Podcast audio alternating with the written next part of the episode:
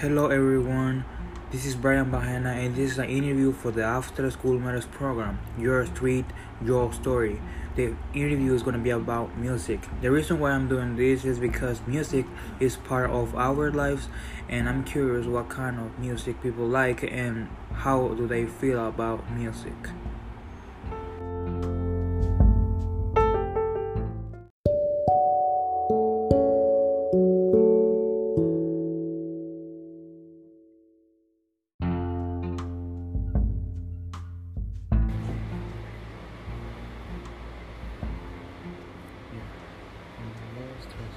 I'm interviewing today. What's your name? My name is Jair Ramirez. What's your favorite music genre? My favorite music genre, uh, I don't really have a music, a favorite music genre. I really like all types of music. And what's one of your favorite songs? It, it could be Um, any. One of my favorite songs is Aquarium by Nosaj Thing. Um, the song is really just uh, comprised beats. It's like a it's like a modern Beethoven song. You feel me?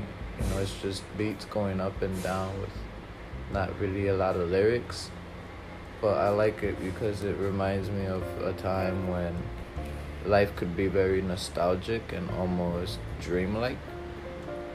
You know, uh, you, you step into it and the beautiful noise it makes you. It makes you feel like you're in another place. Uh, next question. A song that makes you cry or feel sad? A song that makes me f- cry or feel sad is. The song that makes me cry or feel sad is. Um. Ramón Ayala's Tragos de Amargo Licor because it's a sad song, you know. Yeah. You only you only listen to it when you're drunk or when you're really really depressed. And that's a song that like I don't know, it's just something everybody knows. You know, it's like Mexico's first emo corrido, you feel me? yeah. Finally, a song that makes you happy?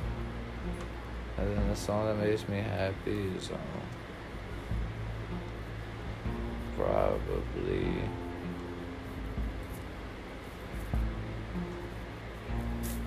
it's probably Lock It by Crumb because it's again the same thing with Aquarium, but this one starts off a little bit more better just because it starts off with uh the high keys on the piano and it's along a very acoustic uh,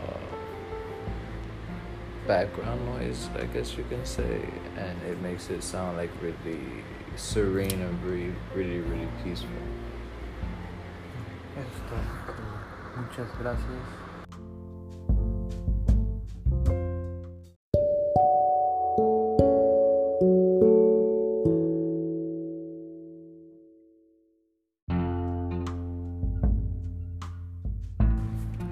Hoy estoy entrevistando a... ¿Cuál es su nombre? Liliana, Muy bien, Liliana.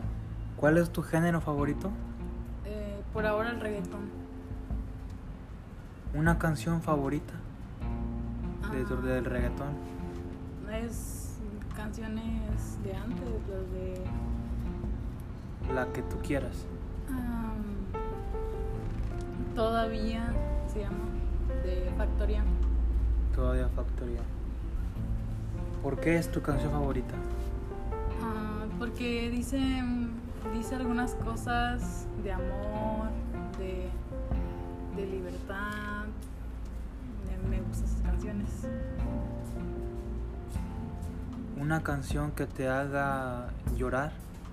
Ah, se llama René, de Residente.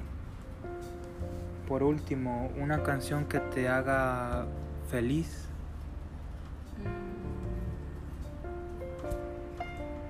importa, lo voy a cortar de todos modos, lo voy a editar. Una canción que me haga feliz. Creo que es la de Atrévete de Residente.